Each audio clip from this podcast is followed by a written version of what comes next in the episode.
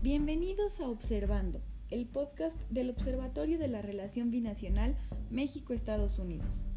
En este proyecto discutiremos acerca de los temas más relevantes en la coyuntura binacional de la mano de nuestros investigadores y distintos expertos que debatirán y nos compartirán sus ideas. Quédate con nosotros.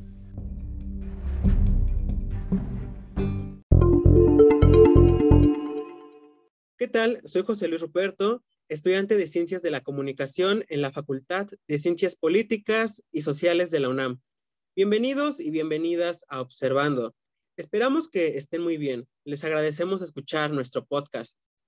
Los primeros 100 días de gobierno han alcanzado al presidente número 46 de Estados Unidos, Joe Biden. El demócrata asumió el cargo en medio de la pandemia de COVID-19 una severa crisis económica y una sociedad polarizada. Por ello, desde los primeros días de su gestión, firmó órdenes ejecutivas e iniciativas legislativas para comenzar a trazar el campo de maniobra de su administración.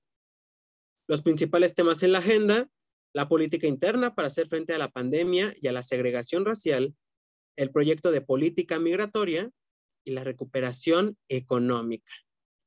Ante este escenario, nos acompañan algunos de los coordinadores y coordinadoras del siguiente número de la revista Orbem, referente a los primeros 100 días de la administración Biden. Ellos son, en primer lugar de la sección de política interna, Andrea Samantha Núñez. Bienvenida. Hola Ruperto, muchas gracias por habernos invitado.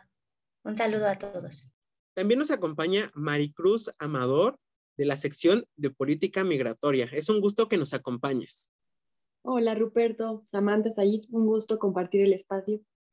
Y también nos acompaña, como en ocasiones anteriores, Said Samudio, de la sección de política comercial. ¿Qué tal, Ruperto? Es un gusto estar por acá de nueva cuenta. ¿Qué tal, Sam? ¿Y qué tal, Maricruz? Vaya tema que hoy tenemos sobre la mesa. Samantha, Joe Biden firmó una orden ejecutiva para uso obligatorio de las mascarillas. ¿Qué otras medidas se han tomado en Estados Unidos contra el COVID-19 y qué se ha hecho para alcanzar la meta de vacunar a 200 millones de estadounidenses en los primeros 100 días de gobierno? Claro que sí, Ruperto. Pues como sabemos, este es un tema muy, muy importante para la agenda de Joe Biden. Como ya nos mencionaste, el presidente estadounidense asumió su cargo en medio de una profunda crisis, tanto económica como política y de salud. Y pues respecto a ello, eh, se sumó a la campaña con la promesa más importante para la fórmula Biden-Harris, que era concentrarse básicamente en tomar todas las medidas y acciones necesarias y contundentes de manera veloz y eficaz para proporcionar asistencia inmediata a todas las y los estadounidenses. Eh, bueno, pues en este contexto, Joe Biden a lo largo de su campaña electoral reiteró en diversas ocasiones la necesidad de implementar un plan de acción para disminuir eh, el contagio de, COVID-19 y para disminuir en este sentido la pandemia en el país, cuestionando severamente las medidas que había tomado su antecesor, el expresidente Donald Trump. Y pues en materia de política interna, eh, como ya nos comentaste, el mandatario estadounidense se propuso acelerar en primera instancia la manufactura y la distribución de productos para la vacuna, así como una eh, aplicación más rápida de la vacunación, como ya nos comentaste.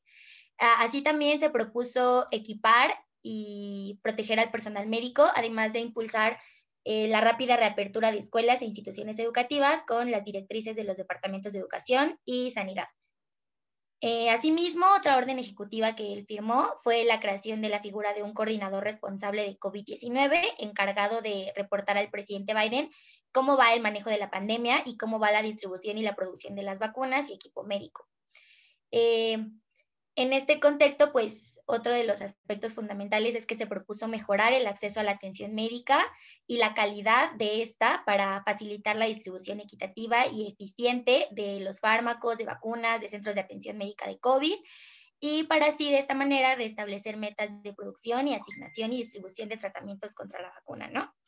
Eh, por último, uno de los temas que más importantes dentro de su agenda de los primeros 100 días fue precisamente eh, cuando inició su gobierno, se propuso la aplicación de 100 millones de vacunas en los primeros 100 días. Esta meta se alcanzó tan solo 89 días después de, de su gobierno. Es por ello que ahora se propone esta nueva meta de 200 millones de vacunas para, eh, pues, que esté un mayor número de, de, población vacunada, ¿no? Y todo esto se va a lograr con los objetivos que ya te mencioné anteriormente. Gracias. Y me parece relevante resaltar cómo la meta subió de 100 millones a 200. Eso es algo bastante importante. Maricruz, en materia de migración, ¿qué tanto se ha modificado la visión que tenía Trump a la que ahora presenta el presidente Joe Biden? Hola, estimado Ruperto. Y mira, esta pregunta es muy pertinente para poder tener un panorama general del impacto tan grande que tiene el tema de la migración en torno a la relación México-Estados Unidos. Si bien es cierto que existen dos partidos políticos opuestos, podemos decirlo, eh, no guardan dentro de sí una ideología tan contraria. No obstante, la perspectiva en cuanto a la forma de actuar, tanto del expresidente Trump como del actual presidente Biden al respecto de este tema, sí divergen en sus visiones, no en el fondo del problema, pero sí en la forma de ejecutar sus acciones. En este sentido, cabe resaltar que aunque es contraria la idea que ambos tienen, no es que Biden va a abrir sus fronteras e invitar a pasar a todos los migrantes que aspiran al sueño americano. Sin embargo, desde sus discursos en campaña, eh, Biden aseveró que sus acciones se guiarían en torno a deshacer la mayor parte de lo hecho por su antecesor. Cabe destacar que Biden calificó las acciones del expresidente Trump como negativas e incluso obsoletas en el ámbito migratorio.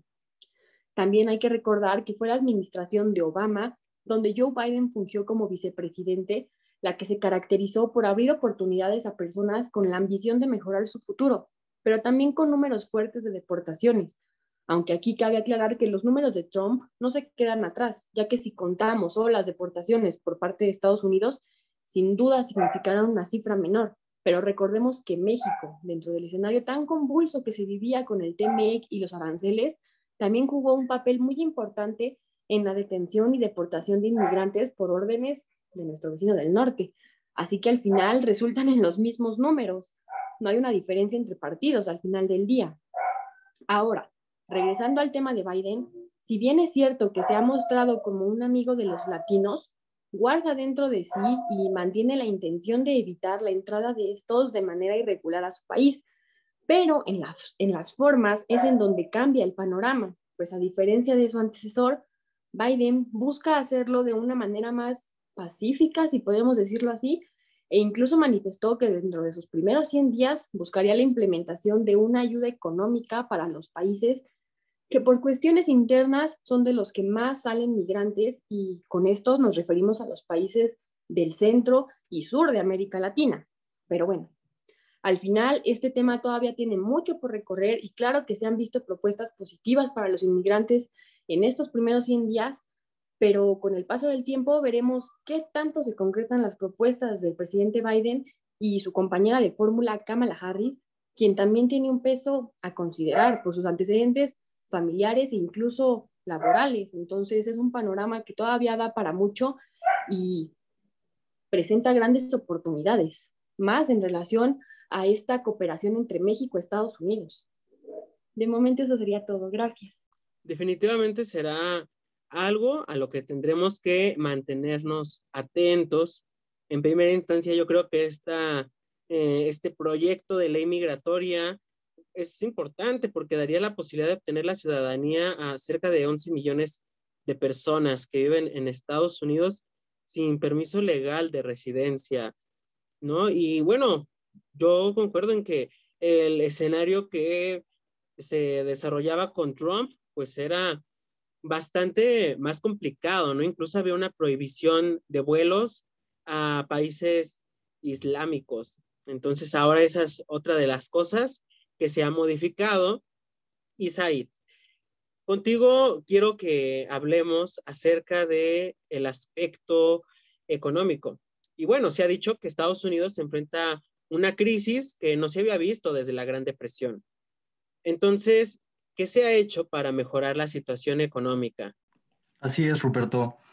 Antes de, hablar como tal de las acciones que ha implementado el presidente Biden en materia económica, me gustaría hacer hincapié en que no solo Estados Unidos está enfrentando esta crisis económica, sino que en todo el mundo se vive una crisis económica considerable. Y de hecho, en 2020 China fue el único país que reportó un crecimiento económico. Entonces, em, son em, datos considerables eh, dada la situación en la que se encuentra inmerso eh, el mundo. Y eh, entrando al campo de las estrategias clave que ha utilizado el presidente Biden, yo señalaría específicamente cuatro. La primera, que es la vacunación, ya nos habló un poquito al respecto Samantha y por lo mismo no considero que es tan necesario andar en ello. La segunda es el Boy American Act, que es una legislación de la cual quizá hablemos un poquito más adelante, que está relacionada con las compras gubernamentales. Y el punto número tres y el punto número cuatro, que yo considero eh, se han centrado, se han enfocado en eh, dar atención precisamente a esta crisis que sacude al país es, eh, en primer lugar, bueno, en tercer lugar, el plan de infraestructura, que considera eh, diversos puntos como pueden ser los servicios eh, de agua potable limpia, de la red eléctrica o de la banda ancha de, de Internet, o cuestiones de transporte como las carreteras, los puentes, los puertos, los aeropuertos y sistemas de tránsito que se ha hablado de su reparación y de su reconstrucción. asimismo, el sistema educativo, eh, con la modernización de las escuelas o de los colegios comunitarios y las instalaciones de, educación, o el sector de la tecnología, eh, del cual ya platicaba en el episodio pasado, en el cual se planea, de hecho, eh, hacer una importante inversión en innovación y desarrollo, con la finalidad de revitalizar la fabricación de las pequeñas empresas. Y eh, como cuarto punto se encuentra la agenda laboral, que también fue uno de los eh, factores clave en, la campaña del presidente Biden, eh, en la que se centra, bueno, en, la que destacan tres puntos. Primero, la creación de empleos como una de las metas más importantes, de la mano sobre todo de, de la agenda de cambio climático, de la que de nuevo quizá hablemos un poco más adelante. Eh, así como la garantía del derecho de los trabajadores para organizarse en sindicatos y con ello poder negociar de forma colectiva con sus empleadores y eh, un importante plan de impuestos para incentivar la, inversión doméstica y aumentar la tributación de los grandes corporativos que en algunas ocasiones han... Gracias, Aid. Por otra parte, en estos días se declaró culpable de todos los cargos a Derek Chauvin, por el asesinato de George Floyd. En este contexto, ¿qué progresos ha habido en áreas como segregación racial, Samantha? Claro que sí, Ruperto. Pues recordemos que la segregación racial ha sido un tema fundamental que ha estado en la agenda en todo el mundo. Y para contextualizar un poco, eh, el pasado 25 de mayo del 2020, recordemos que los agentes de la policía de Minneapolis arrestaron a George Floyd por haber comprado cigarrillos con un billete falso de 20 dólares. Eh, recordemos que en medio de este arresto, como ya lo hemos visto en múltiples videos, eh, Floyd pierde la vida y días después el Departamento de Policía despidió a los cuatro oficiales involucrados en el acontecimiento. Eh, después de esto, los oficiales fueron acusados de homicidio en segundo y tercer grado respectivamente y hace apenas unos días, Ruperto, como nos comentas, el 20 de abril, el jurado estadounidense encontró a Derek Chauvin culpable del asesinato de la muerte de George Floyd. Eh, bueno, este es el policía en el que el video se ve arrodillado sobre el cuello de George Floyd. Y pues bueno, este suceso, como podemos recordar, causó una serie de manifestaciones en todo el país el año pasado y es por ello que resultó un tema sumamente importante para la agenda y para la administración de Joe Biden. E incluso eh, este tema, la equidad racial, eh, es el centro de su agenda a los primeros 100 días de su gobierno.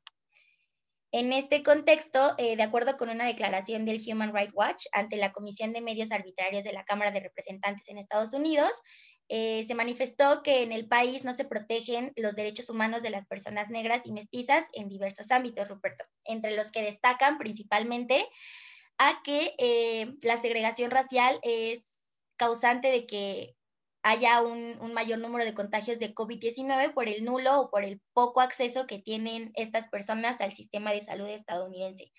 Eh, asimismo, eh, los contagios se van incrementando por eh, los lugares de trabajo, entre otras cuestiones. Y en este contexto, para poner fin a la equidad racial, la dupla Biden-Harris firmaron una serie de órdenes ejecutivas en esta materia con precisamente el propósito de eliminar la discriminación sistémica en las políticas y revertir la discriminación en la red de seguridad y en otras áreas federales. Asimismo, el gobierno de Biden designó a Susan Rice, quien es la jefa del Consejo de Política Interior, como una de las encargadas para llevar a cabo el desarraigo del racismo sistémico, tanto en agencias federales como en otros ámbitos, para así proporcionar y garantizar que los estadounidenses de todos los orígenes tengan el mismo acceso a los recursos y a los beneficios y servicios del gobierno federal. Eh, si bien es cierto que aún Estados Unidos se encuentra alejado de eliminar este, este tema de, pues de su política interna, eh, es claro que el gobierno de Joe Biden está poniendo especial énfasis para solucionar la segregación racial, Roberto. Gracias. Y definitivamente era necesario abordar este punto porque precisamente este caso originó movilizaciones multitudinarias en plena pandemia. Entonces, de ahí la trascendencia de poner sobre la mesa este tema. Y otro de los eh, tópicos muy importantes es el del muro, porque fue una de las obras insignia del gobierno del ahora expresidente Donald Trump. ¿Cuáles han sido las acciones de Joe Biden al respecto, Maricruz? Hola, mira, el tema del muro ha sido muy controversial en los últimos años. Incluso podríamos decir que fue este lo que catapultó a Donald Trump a la presidencia en 2016, pero ahora con la llegada de Joe Biden el panorama cambia radicalmente. Recordemos que durante la campaña del actual presidente sus promesas se concentraron en revertir o posicionarse en contra de todo lo impuesto o establecido por el ahora expresidente Trump, de modo que el muro entre México y Estados Unidos no fue la excepción. Cabe señalar que esta construcción, por así decirlo, no solo impulsaba un discurso xenófobo, clasista y de exclusión, sino que representa prácticamente una barrera más visible entre la relación de ambos gobiernos, la cual si de por sí se volvió un tanto convulsa con el tema este, económico y político, em, el tema del muro solo vendría a deteriorarla aún más. En oposición, el actual eh, presidente y su vicepresidenta desde un primer momento se posicionaron en contra de dicho muro y hoy no significa nada más que un triste y pronto un lejano recuerdo en la memoria del expresidente republicano. Y en el marco de los primeros 100 días de Biden, este acontecimiento tuvo su respectivo espacio en la agenda. Días después de que Biden asumiera el cargo de presidente de Estados Unidos, este y el mandatario de México, Andrés Manuel López Obrador, acordaron vía telefónica fortalecer la cooperación entre los gobiernos, lo que dejó de lado la idea unilateralista que venía manejando Trump. Y dentro de ese plan de acción, entre otros temas igual de pertinentes, se concretó por parte de Biden el darle fin a este proyecto que sin duda caracterizó el discurso y con él el gobierno del mismo Donald Trump. En este sentido, solo recordemos que el discurso que está manejando Biden es opuesto a lo que vino trabajando Trump durante cuatro años en todos los ámbitos. Biden ha buscado el reposicionamiento de Estados Unidos no solo como hegemón en los temas duros, por así decirlo, hablando de armamento y economías, ¿no? Sino como un país al que no, no le es ajeno el multilateralismo y la cooperación internacional. Entonces, este tipo de acciones o cuestiones que se venían trabajando con la administración anterior ya no encajan con la misión del ahora presidente y de la actual vicepresidenta, cuyo apoyo a Biden y las similitudes entre sus opiniones y visiones son lo que pues también ha caracterizado estos primeros días. Sin duda, el tema del muro va a seguir siendo muy controversial porque significó un tropiezo en el desarrollo de la relación México-Estados Unidos todavía más grande, ¿no? A nivel internacional se pudo vislumbrar de una manera muy significativa. Sin embargo, por suerte, como ya lo mencioné, las visiones están siendo contrarias del de, el exmandatario y el ahora mandatario, por lo que creo que podemos sentir calma en ese aspecto. Gracias. Son muy importantes los puntos que nos acabaste de explicar, Maricruz. Y otra de las áreas que quiero que analicemos es la que tiene que ver con el comercio. Entonces, para el mandato de Donald Trump, el ámbito comercial fue clave para los Estados Unidos. ¿Qué se observa en este campo durante los primeros 100 días que van de la nueva administración Said? Por supuesto, Roberto. En el campo comercial podemos distinguir diversas áreas o intenciones que, el presidente ha, señalado o tomado como campos de acción.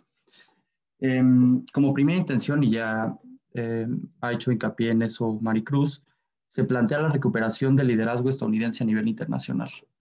Y al respecto, el asesor de seguridad nacional Jake Sullivan mencionó que Estados Unidos em, solo puede o solo logrará recuperar su influencia global a partir de eh, el control de la pandemia en primer lugar, en segundo lugar de la restauración del, crecimiento, del crecimiento económico, del que ya hablamos anteriormente, y a partir de las acciones que ya mencionábamos anteriormente, y a través del restablecimiento de las relaciones con sus aliados. Eh, como bien sabemos, durante el mandato del presidente de Donald Trump hubo eh, tensiones entre Estados Unidos y algunos de sus socios comerciales, como lo puede ser eh, México, Canadá, incluso países de la Unión Europea o la Unión Europea en su conjunto. Eh, entonces, el, restablecimiento de estas relaciones son las que le permitirán entonces a Estados Unidos recuperar ese liderazgo. Eh, en segundo lugar, y aquí retomo el Boy American Act, del que les hablaba un poquito antes, en materia comercial se plantea em, como un instrumento importante. El Boy American Act es una legislación que eh, favorece a las empresas estadounidenses por sobre eh, otras empresas para la compra eh, de, em, digamos, bienes y servicios para el gobierno. Y se tiene que tener claro que el gobierno es un gran comprador en, no, solo para Estados Unidos, sino a nivel internacional. Y al respecto, el 25 de enero de este año, el presidente Biden emitió una orden ejecutiva partir de la cual se reforzaron diversas obligaciones eh, de las agencias federales para comprar al interior. asimismo, se reforzaron algunas otras formas de asistencia federal y se intentaron llenar algunos vacíos eh, que permitían a las compañías favorecerse del Boy American Act a la par de incurrir en prácticas eh, de deslocalización, también conocidas como prácticas de offshore. Em, ¿Qué, sucede con este Boy American Act? Bueno, este Boy American Act se plantea como un motor del empleo doméstico y de las empresas nacionales a partir del gasto federal. Y eh, esto puede tener implicaciones en eh, el comercio internacional de los Estados Unidos en dos frentes. Por un lado, se trata, como ya lo menciono, eh, de un fomento directo a las industrias nacionales a través de la inyección de capital con el gasto federal, pero por el otro lado, Em, al hacer más estrictos eh, los requerimientos para formar parte o para hacerse acreedor del Boy American Act, eh, se generan incentivos y regulaciones para que las industrias que solían eh, perdón, importar reduzcan sus compras del extranjero y se puedan volver acreedores de los beneficios de este, de este Boy American Act. Em, también destaca, por supuesto, la, la, contienda comercial con China, que hace un tema desde hace, desde hace más de cuatro años. Y em, en esta contienda se espera que algunos aspectos continúen, algunos se acentúen y algunos otros cambien. Em, también se espera que, o al menos dentro de estos 100 días, lo que se deja ver es que eh, ambos países promoverán el desacoplamiento o la desvinculación de las dos economías para reducir su dependencia, eh, sobre todo en el rubro de la tecnología. Eh, asimismo, por parte de Estados Unidos se podría esperar que eh, haga frente a China de, por diversos frentes para evitar su influencia y, su crecimiento a nivel mundial. esto, claro, sin dejar de reconocer que se necesita un trabajo colaborativo con los diplomáticos y con los dirigentes de Pekín para hacer frente a los diferentes desafíos globales, como puede ser la pandemia, el cambio climático, eh, entre algunos otros. Y por último, tocando el tema de, México y el Tratado de México, Estados Unidos y Canadá, que entró en vigor hace ya casi 10 meses, em, eh, ambos gobiernos ya reconocen avances, como puede ser la implementación de la primera decisión de la Comisión del Libre Comercio del TEMEC, la publicación de las nuevas reglas y procedimientos en México, y así como las reuniones entre dependencias mexicanas, estadounidenses y canadienses, la creación del sistema de solución de controversias Estado-Estado o el monitoreo de la implementación de las reformas laborales para la rápida respuesta en controversias de este tipo. Em, lo que sí hay que tener claro es que a pesar de que el TEMEC se plantea o se coloca como un mecanismo de utilidad para los Estados Unidos, eh, la consecución de los objetivos nacionales de la administración Biden van más allá de la relación con México. Eh, y como van más allá, eh, se plantea que la recuperación del liderazgo internacional de la que hablamos al principio y el alcance de estos beneficios domésticos que están buscando eh, se consiga no solo a través de mecanismos bilaterales, sino también por medio de esfuerzos multilaterales internos. Said, me parece relevante resaltar esta parte de Estados Unidos y, México. Justo creo que es muy de resaltar que pues no, no está en la eh, agenda, bueno, al menos en los primeros temas eh, de relevancia para Estados Unidos, la, la, relación con México. Entonces, ese también es un aspecto que se debe tener muy en cuenta, ¿no? Por supuesto, Ruperto. Y eh, se trata de los 100 días. Esta agenda puede ir cambiando a lo largo del tiempo pero estos 100 días nos permiten ver eh, un poco cuál es eh, la dirección que eh, planea la administración en turno.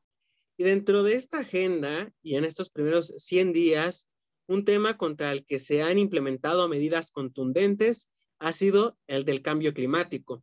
El gobierno de Joe Biden se ha propuesto regresar el liderazgo estadounidense en este ámbito.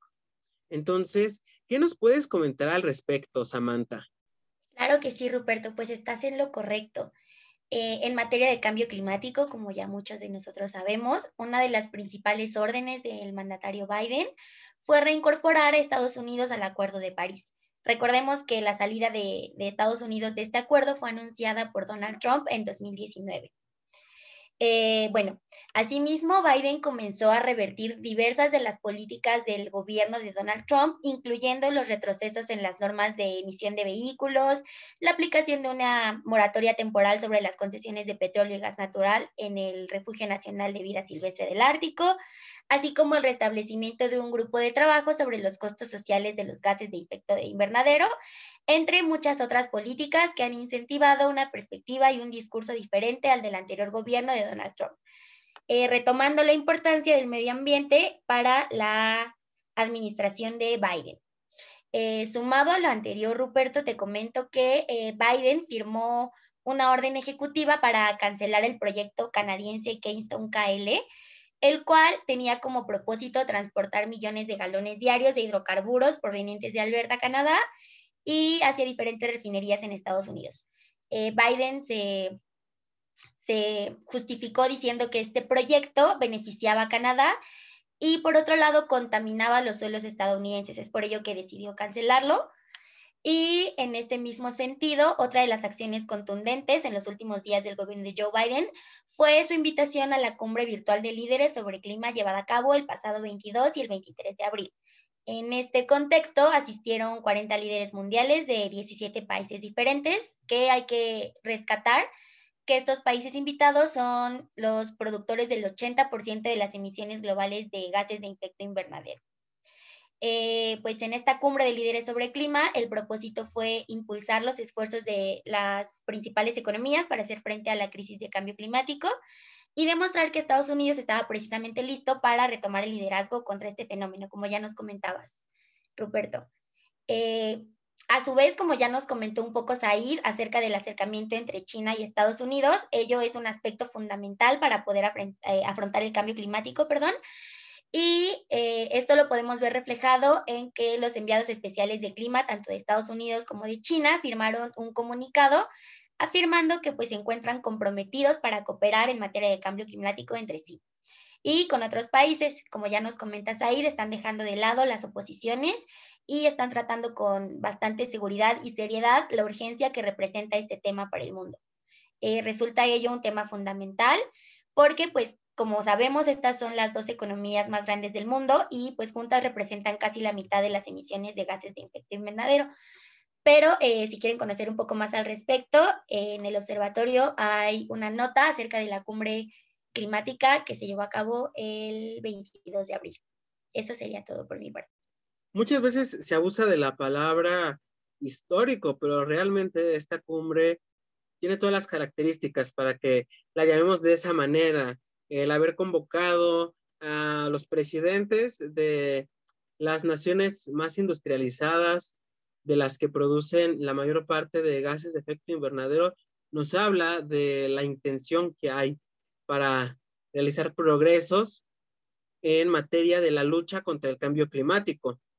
Y ya perfilándonos para concluir este análisis, ¿qué lectura podemos hacer de estos primeros 100 días del gobierno del presidente Joe Biden, que como han dicho ustedes, a lo mejor no, no son definitivos, ¿no? no presentan una agenda que vaya a ser estática, pero que sí nos sirven para eh, tener una perspectiva de a dónde se va encaminando este gobierno, qué acciones eh, se van tomando. Entonces, me gustaría que nos dieras tu opinión sobre esto, Maricruz. Claro que sí, Ruperto. Y el tema de la migración sin duda es complejo, controversial y claramente siempre van a existir sus bemoles sin importar quién esté al frente de la presidencia de Estados Unidos, en este caso.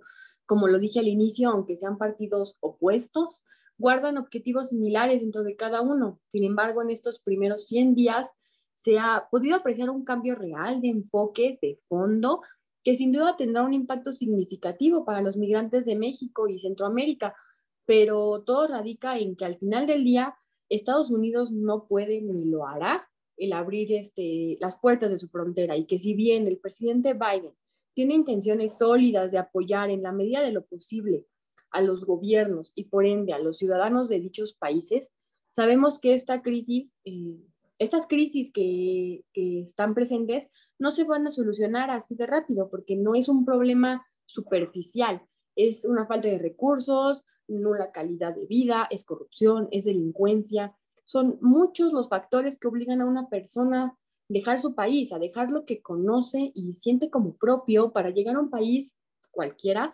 indiferente, que le es ajena su situación y que sin importar las intenciones buenas o malas de cada mandatario, este va a velar, o por lo menos eso se dice, por los intereses propios de su nación y sus habitantes, y por ello tanto discurso de odio, de xenofobia. Pero bueno, puedo decir incluso que no se necesitan ayudas económicas, o bueno, sí, pero más que nada un cambio de pensamiento radical, donde la empatía esté primero. Y bueno, luego del discurso moral, puedo decir que Biden tiene un largo camino por recorrer y como mencionas, no podemos juzgar al 100 en este momento su administración, pero ha demostrado que tiene planes bien estructurados, que los está trabajando a su debido tiempo y que estos primeros 100 días en el ámbito migratorio han cambiado la visión de la comunidad internacional en general sobre Estados Unidos y su relación con los inmigrantes. En este momento, en el marco de los 100 días en torno al ámbito migratorio, se mira con esperanza el acta de ciudadanía, la cual, aunque se encuentra todavía en negociación dentro del Poder Legislativo estadounidense, marca esta luz al final de un túnel muy largo para los migrantes que fueron puestos en espera de una resolución por parte de Trump que claramente nunca llegó.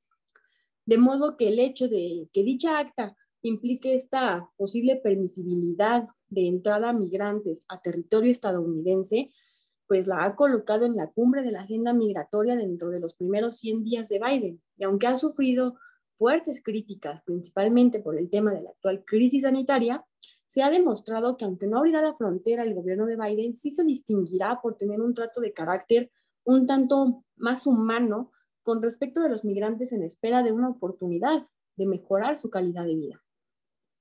Y como lo mencionaste rápidamente un poco al inicio, Ruperto, esto mismo lo podemos ver con la revocación de la orden ejecutiva 13.780, la cual, bajo las órdenes e ideales que, manejaba Donald Trump, prohibía la entrada de extranjeros provenientes de países musulmanes al territorio estadounidense.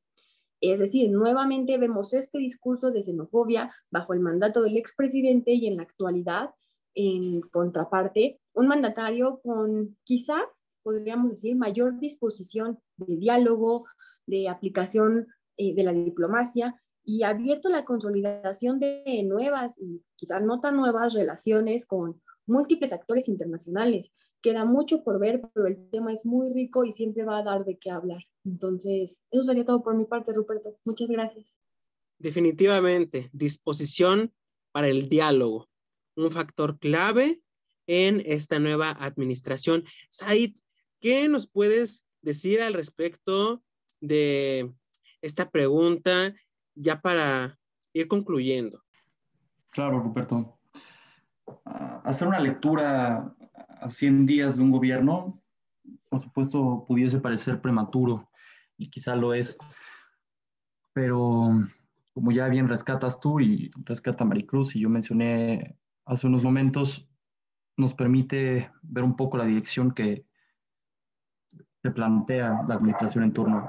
En este sentido, eh, ya hablamos de objetivos, de intenciones, de acciones y estrategias, eh, tanto al interior como al exterior del país, que pretenden hacer frente no solo al panorama de crisis internacional, sino también a las diferentes problemáticas internas a las que se enfrenta los Estados Unidos.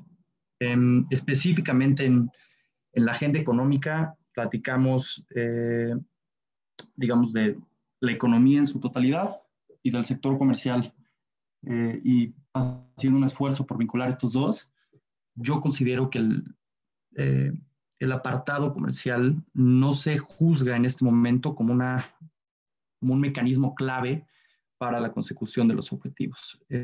más bien se coloca como prioridad el fortalecimiento interno y la atención de las demandas ocasionadas por la crisis económica, sanitaria y social que vive el país. Em, y además, por supuesto, em, se considera que dar solución a estos problemas le va a permitir al Ejecutivo recuperar la fortaleza y el liderazgo que tanto anhelan eh, los Estados Unidos, no únicamente en materia económica, sino también eh, en el aspecto político, medioambiental, social, multilateral eh, y muchos otros. Gracias, Aid. Y pues ha sido bastante interesante escuchar las perspectivas que nos han dado a 100 días de que comenzó el gobierno del presidente de Estados Unidos, Joe Biden. Y para ustedes, escuchas, si gustan leer más sobre estos temas, pueden consultar el número 5 de la revista Orbem, disponible en la página web y en las redes del Observatorio de la Relación Binacional México-Estados Unidos las cuales van a poder checar en la descripción del episodio de este podcast. Por el momento, solo me queda agradecerles a nuestros invitados. Samantha, fue un gusto que nos acompañaras. Al contrario, Ruperto, muchas gracias a ti por habernos invitado a esta edición del podcast. También gracias a, Maricruz y a Said por este análisis. Claro, Maricruz, igual, muchas gracias por haber estado aquí en el podcast y habernos compartido tus puntos de vista, tu análisis. No, al contrario, muchas gracias a ti, Ruperto, a Said y a Samantha por su increíble análisis al respecto de cada tema. Todo es muy pertinente y fue muy rico escucharlos. Muchas gracias. Said, un gusto eh, que nos acompañaras y bueno, esperamos que pronto estés por aquí de nuevo. Muchas gracias, Ruperto. La hemos pasado muy bien, como siempre. También muchas gracias a Maricruz y a Samantha, eh, con quienes compartí el espacio y de quienes me llevo muchas cosas también. Y si me lo permites, también eh, me gustaría agradecer a los miembros del equipo de comercio, a Majo Medina, a Carla Villalobos, a Iván, López y por supuesto a Carlos Vázquez, con quien tuve la oportunidad de coordinar la nota comercial para el próximo número de la revista, este, porque sin su trabajo no, no hubiese sido posible esta investigación. Muchas gracias. Y bueno, así ha estado este episodio sobre los 100 días de la administración del presidente estadounidense Joe Biden.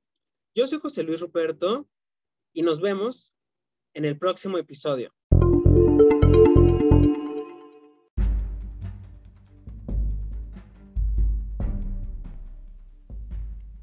Gracias por sintonizarnos.